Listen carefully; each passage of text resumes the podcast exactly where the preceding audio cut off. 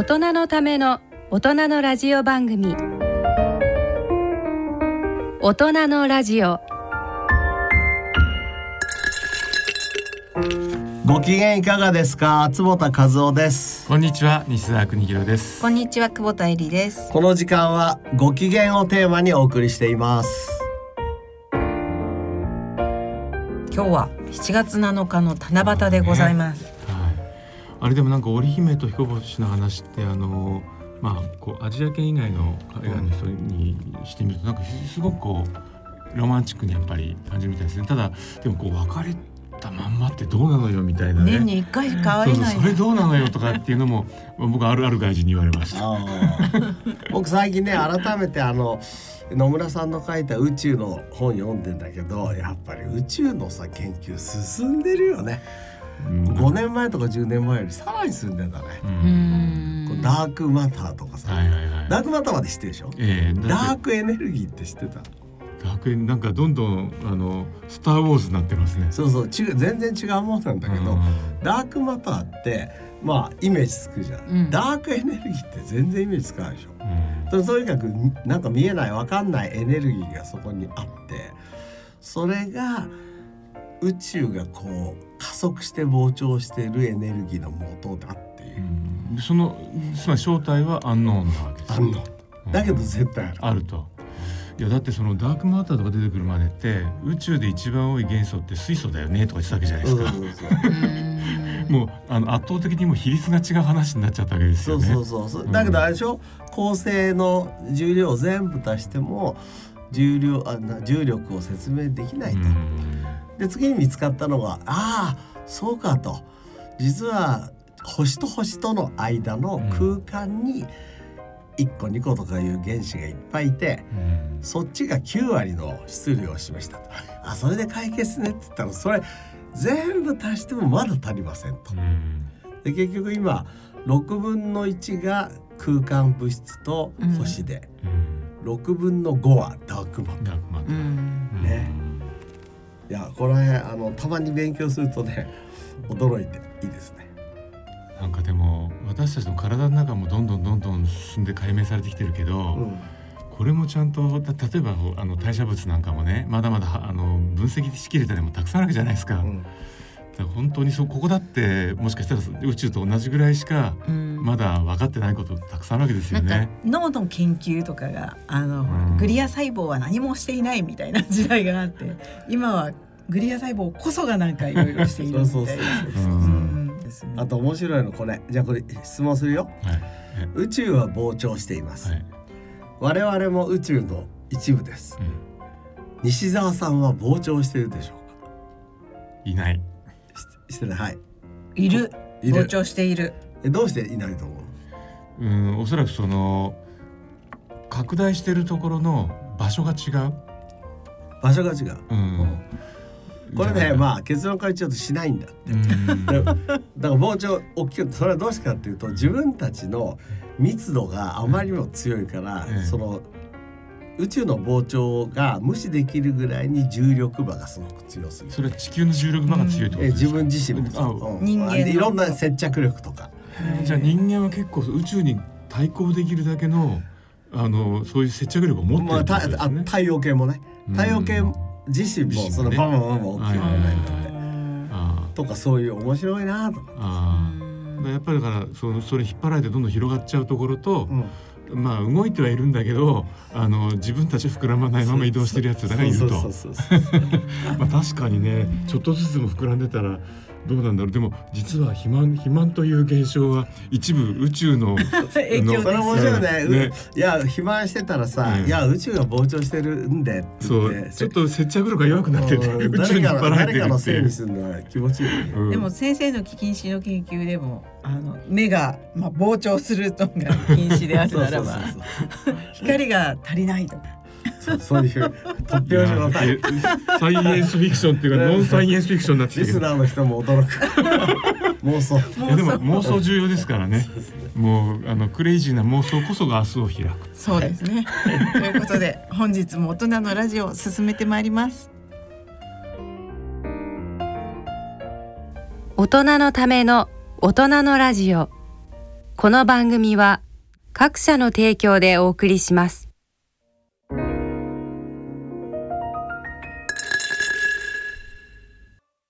大人のラジオはい、えーと健康医学のコーナーです。このコーナーではユニークな論文、医学界の情報などをお伝えしてまいります。はいなんかあのということで、うん、聞いたところによりますと岸田首相に禁止問題を、えー、坪田先生がご説明されたと。そうそういうなんか大変な機会があったということをそうな伺んですよ。ったんですが、はい。あの2023年度のですね、う日本スタートアップ大賞というこれ経産省があの主にやっているんですが、そこの、えー審査員特別賞を受賞坪田ラボで受賞されました。ありがとう。ございましたありがとうごそれなざいます。何の業績に対してなんですか？これはね、はい。あの日本の若手のスタートアップのロールモデルになるっていうので、まあ、あの経産省から始まったらしいですけど、はい。今では内閣府主導で,、で経産省とそれから文科省ん。厚労省国土、えー農林省。農林省ってみんな結構たくさん来てて。で大臣もいっぱいいらして、はい。岸田首相もいらっしゃってからって、うん。で僕たち面白いんですよ。ブースっていうのを作ってね。え表彰式の後に、ええそれぞれ岸田首相が数分ずつ回ってくるわけですね。回ってくるわけ。であのいろいろ聞いてくれるの。はい。で例えばあの食べチョクって知ってる？はいはいはい。あれ農林水産大臣賞そうね。ね。そうそう、はい。秋元さんとか、うん。それからねキュアアップってはい。知ってる、あの、はい。禁煙アプリだっけ？ね。あすいあそうだまあね、今のあそういうアプリいろいろとねやられてます。そうそう彼はい。も僕の横でなるほど。岸田首相にいっぱい説明して。うん。で内閣総理大臣賞がねうん。ニューズえースマートニューあス。ス。マートニュースなるほど。鈴木さん。うはいはい。みんなあのなんか仲間がみんななって嬉しいな、うん。感じがありました。うん。であのメガネを説明してねはい。岸田さんに、あその時はメガネを説明されたわけですね。そうそう。だからはいなんでバイオレットライトでうんうんうん。近視の治る可能性があるのかみたいな話をさせていただいて、い、えや大変あの、自分としては光栄でした。その岸田首相の反応はどんな感じだったんですか？軽いじゃんって。ええその禁止問題っていうのは結構ちゃんと。ああ、ええ。そう禁止問題非常に初めてだったかもしれないけど、うん。ちゃんとご理解いただいたし、ああの去年ねえっ、と僕たちいろんなデータ入手すると輸入超過？医薬品と医療器具の輸入超過問題で 5, 5兆3,000ー億円、うんうんでそれもちょっとご説明して、うんはい。5兆3,000億輸入超過してるってやばくない、うん。ですよね。そう。結構驚かれて聞かれてます。うん。そういう驚か、うん。だって西澤さんさ今日本ってえっ、とまあ食料自給率がやばいよと。うん。フランスなんか110%ぐらいでしょ？だから、はい。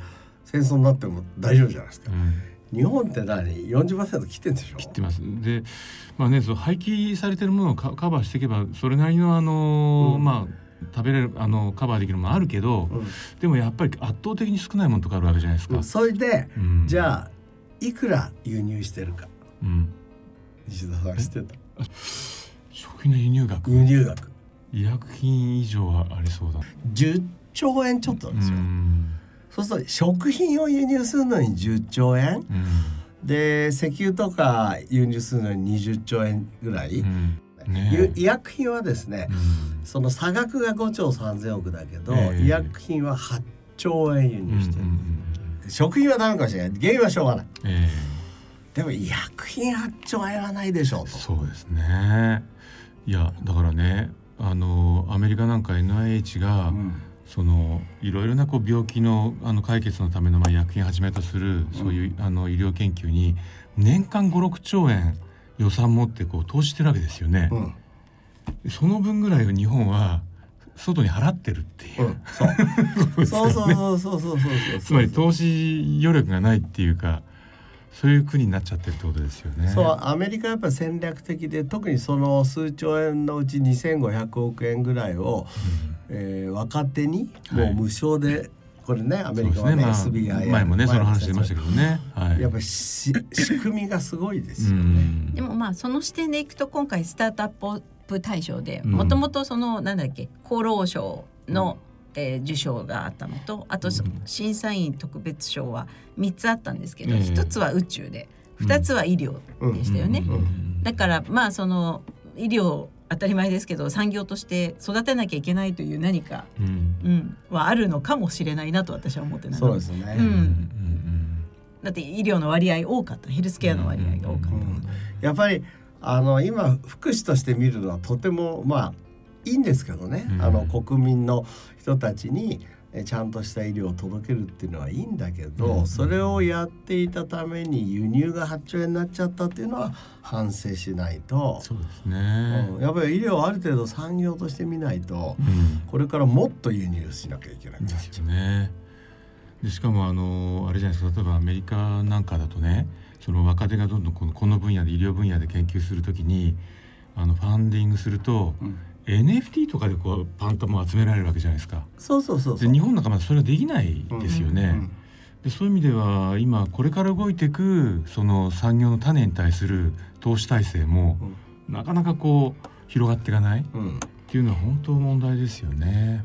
もうここはねわ若い人たちのロールモデルとして坪田先生にやっぱりいそういう。資本の市場も変えてもらわないといけない。だからちゃんと研究をしながらね えその研究を社会まで届けると。えうん。これ実社会実装って英文のなんか言葉使ってるけど、それはぜひやりたい。そうですね。でも実装ばかりやってると、うん。ちょっと英明堂って今そそれの方に行き過ぎてんじゃないのって基礎の研究者が。言ってるけど、うん確かに。そればかりやってると種がなくなっちゃうからね。うん。うん。バランスですね。ねね。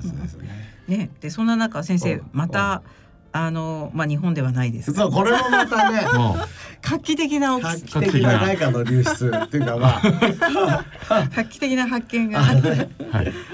いあの加齢黄斑変性って、うん。えまあー病気あるじゃないですか。なかなか治らない病気ですなるほどからね。ね、はい。アメリカでは失明率第一、ええ加齢ってあの加える年って書くから、はい。加齢年を取ると出てくる黄斑変性症で、日本でも今3位か4位ぐらい、はい。失明率。うん。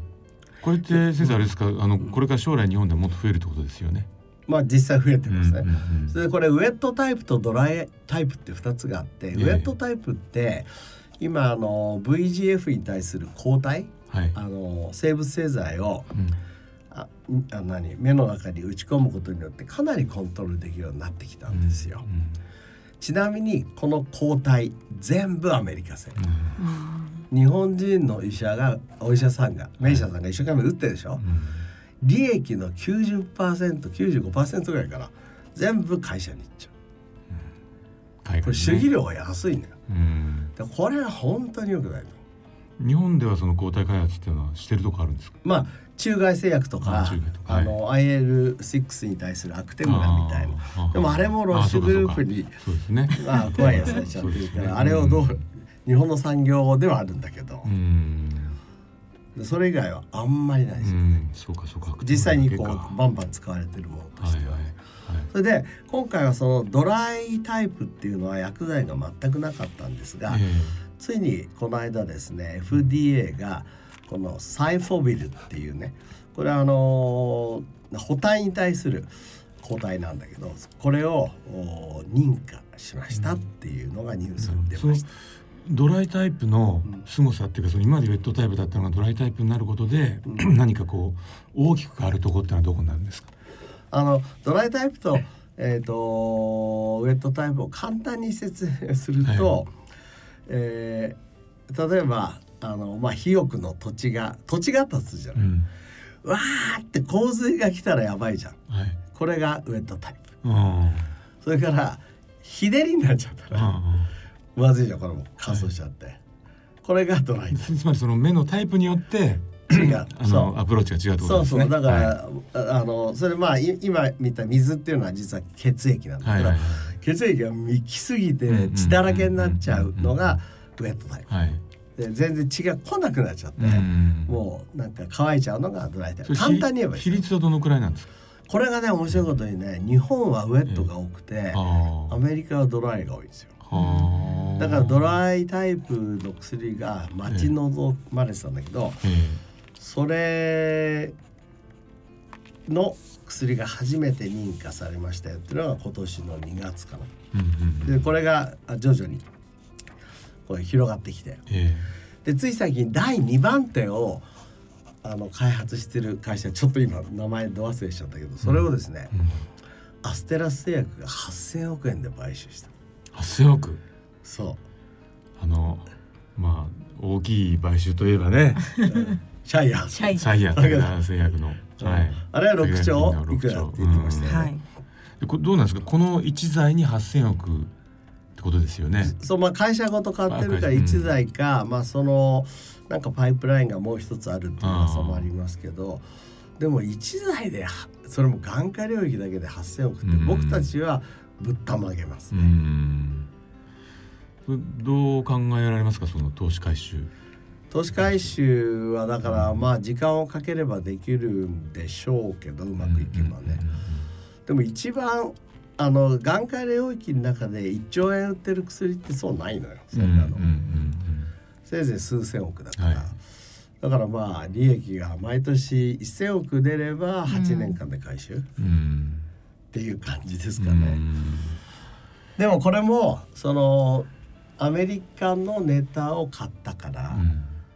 え日本がね、まあこれからもしかしたらバーリューキャプチャーを日本ができるかもしれないし、逆に言うとアメリカのものを8,000億っていうもう値段で買っちゃったから、うん。やっぱりどんどんそういう新しいネタを作っていくアメリカにこれから構造的に勝てないっていうのを見せてるのかもしれない。うんまあそのさっきの輸出超過輸入超過じゃないですけど、うん。結局そのこういうところでもどんどんどんどん外にお金が出てっちゃうと。そう。だからさっきスタートアップ大賞を、まあ、僕たちも受賞したけど、はい。まあ、僕たちはこういう研究はしてないんだけどね、まあ、そういうものを作っている眼科うの、ん。例えばベンチャーがあって、はいそれをアステラスが8,000億で買ったっつったうら、ん素晴らしいストーリーだよね。日本の中であの基礎技術が発展したものを、うん。まあ、ディストリビューション世界にそれをあのく配るアステラスがそれを買ったっていうことはいいんだけどさ、っうん。ていうところでちょっと複雑な気持ち。です。どね。これから日本でそういう目があるようなうん。開発ってうん眼科領域では。いやまだまだだからこの、えー、カレオハン編成もこれが本当に最終的にベストになるかどうかわからないから、はい。これもすごいでしょうしうん。あと緑内障もいい点眼薬出てきてきたと言ってもまだあの失明率は非常に高いし、うん。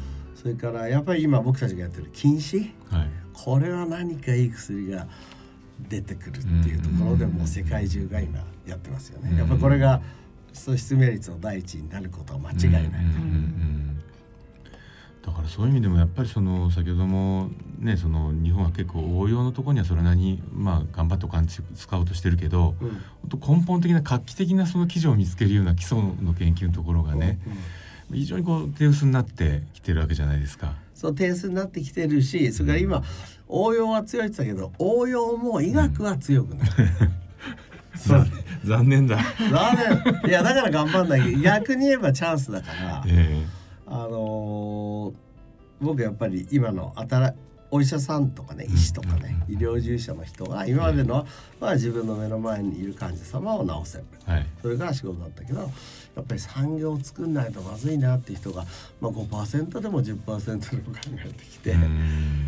あのー出てきたらいいなと思いで6月にあの後抗加齢学会だったんですよ。ええで僕あのそこのイノベーション委員会の委員長やってるんですけど、まあ高価例学会からイノベーションってこう旗を振ってるわけ。うんそうすると、えー何人かのね教授たちがみんな「いや私も作りたい私も作りたい」ってね結構今来てる。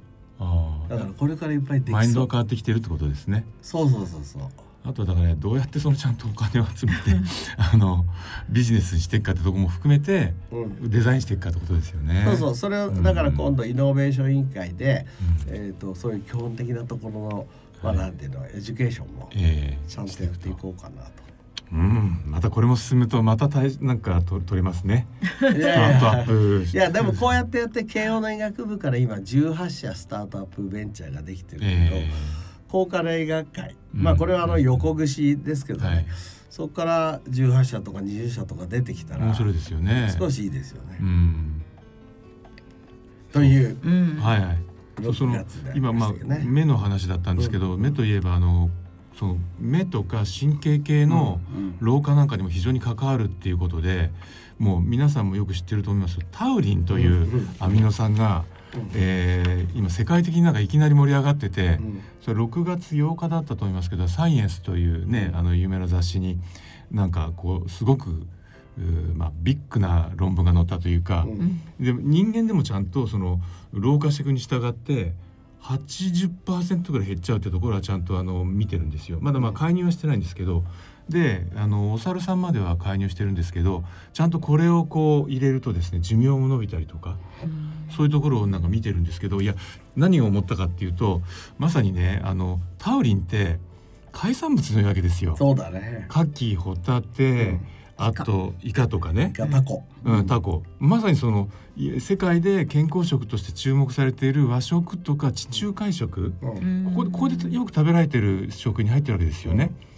もしかしたら和食のいい要素の一つにこのタウリンがあるかもしれないけどまだその相関しっかり見た研究って見たことないんですけど、そうですね。でだけど沖縄食えでえ結構昔の食はタウリンがいっぱい入ってるとか、ええ。何個か傍証ありましたよね。そうですね。本当でもそそそのくらいで止まっちゃってて、なんでうちの日本からですねタウリンは実は、えー老化制御の重要な物質だったと、うん。こういう研究が出てこないのかなっていう、まあ、だってもうもうやっぱそのねちゃんと人の研究だってしやすい国なわけですよね。んそうですね。あの例えばあの海産物で海苔なんかもね、ええこれすごい体にいいわけじゃないですか。そうですねで俺自分も研究してんだけど、はいはいはいあの有名なね海苔を分解できる腸内細菌は、はい日本人にはあるけど他にないみたいな、ねあれもフランスからの研究でしょ？そうですそうですで日本うまくそこが確かファンディングされてないね。ですよね。でその食物繊維の中でだってその海藻に含まれるアルギン酸って非常に粘性も強くて、うん。であのこうなんですかねあの腸内細菌に食べられる餌としてもすっごく優秀なんですけど、ここの研究だってあんまりない、うん。でも結構ねこれってあの増粘剤なんですよ。うん。だから、あのこう麺を固めたりする時に使われたりするんですけど、うんうん。そういうそのことやってるメーカーさんに「それアルギン酸ってあのあの海藻由来の水溶性食物繊維ですよ」って。うん「え？そうなの? 」に固めるだけだけどね。うん、そうそう 固めるものという捉えられ方してたりしてうん、まあ、ちょっと残念だなっていう気がするんですけど。でそのそうタウリンなんかあの実際にあのゾンビ細胞の除去効果もあるんだってことを今回指摘してるんですよ。だから、まあ、いわばそういうこう非常にあのホールな分析系で見ていった時にそういう機能がどんどん出てきたわけですよねこ。れねよく考えてみるとすごい面白くて、タウリンってたった一つのアミノ酸でしょ。うん、そうなんですよ。こいつが確かに今西田さんが言うようにいろんな効果してる。ううんんだからまあねメチオニンサイクルのだから上の方にある成分だっていうようなところがまあおそらくあるんだと思うんですけど、うんいやあとまあもう一つねタウリンはあの例えばある、えーまあ、エネエナジードリンクっていうかエナジードリンクって大概、えー日本以外の国で主成分でタウリンですよね。ううん。んでも清涼飲料水じゃないですか、うん。日本では認められない。うん。でも入ってるじゃんタウリン。それ医薬品じゃないと入ってないんです、ああ、そうなんだ。リパビタンえで。え。だから清涼飲料水で日本で出してるのはみんな例えばああるものなんかそのタウリンがアルギニンになってるんですよ。あでも、まあ、アルギニンは確かに血管にいい作用とかするけどタウリンとはそれ違うじゃんっていう話で、だからこれ例えばこういうのが出てきて他の国ではどんどんこれ食品に入れられるわけですよね。うん。でも日本でじゃあ入れようかっていうと、うん。いやそれ薬品だから薬品として出してくれと、うんうんまあ医薬部外品とかまあ第三類とかであの出たりしてるんですけどね。ここでもなんかこんなとこがもしかして足かせになるんじゃないのってこうぐわーっと動くのに。そうなんですよね。うんだから国のレギュレーションが産業をこれから決めていくんですよ。えですよだから、ね。まあ再生医療法案とか結構ね、はい再生医療をこう後押ししたとか、ええいいことなんだけど、うんでもそこだけ突出してても周りがないとダメだったりとかね。そうですよねで。これも食品のそういうレギュレーションが、うんそれから化粧品もそうだし、はいサプリメントもそうだし、うんいや国全体で世界と戦うためのレギュレーションを考えていかないと。うん本当そうですよね。ということで健康医学のコーナーでした。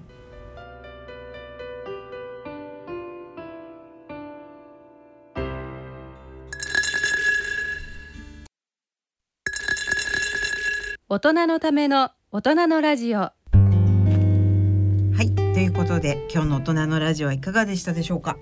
いやー本当ねやっぱ日本なんとかうん。明日につなげたいと思うんですけど。そうですいや日本はやっぱり底力があるから、うん。絶対なんとかなると思う。んだけど、ゲームチェンジャーがひょこっと出てくる。そうそれですごい全然メンタリティがそう、ね。でもそれがね早く来てほしいね、う。ん。30年ぐらい来てないから、ね、うんそうだから僕ねそういうちょっとゲームチェンジまでできるんだってちょっと可能性を感じることがあったんですね。うんちょっと3ヶ月ぐらい前からちょっと自分のあの脳脳を変えなきゃいけないと思ってあのスペイン語を勉強いやすごい。始めたんです。すっごいスパルタのところでうん。もうあのスペイン語しか喋ってくんないようなところなんですけどおそこにもう初心者コースで行ってるん。ですけどでそこに来てるのはもう本当もう4カ国語日本語入れて喋れるんだけどまだ行きたいっていう大学教授みうん。とあとみんなティーンエイジャーなんですおよー。あの高校生ぐらいの。うん。あと一人大学生がいますけど19歳のね。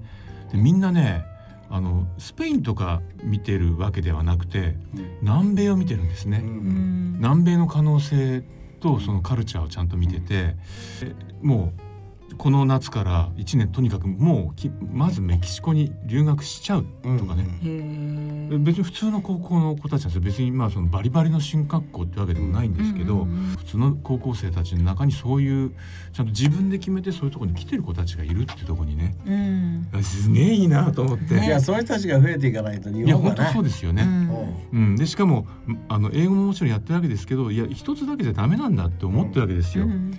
でもっとそのうんなんですか日本にとってそんなにこうあの、まあ、まだ近くいないような国も含めて近い関係作ってやらなきゃダメだって。若い人、うん。いい人いっぱいいますよ。あの慶応年学部ケミックっていうねそのイノベーションを作る、なんていうの学生団体が。えでこの間1年生に僕がご機嫌のサイエンスっていう講義をしたらえうん。終わった後わーってみんな来るからなんだと思ったらそのケミックのグループでえそのご機嫌にも興味あるけどイノベーションに興味あると。え。で先生が何月何日にどこかで講演するんですね。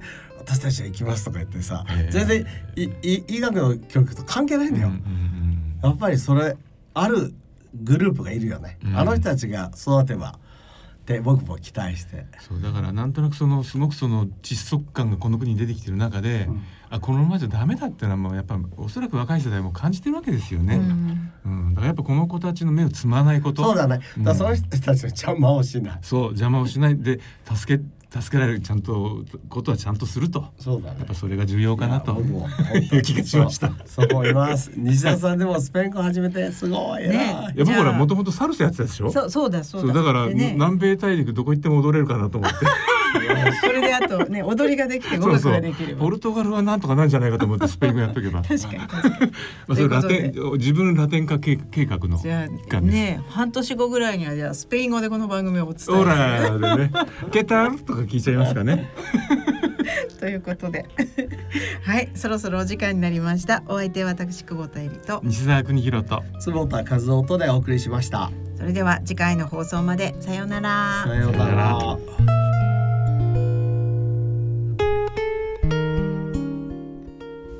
大人のための大人のラジオこの番組は各社の提供でお送りしました。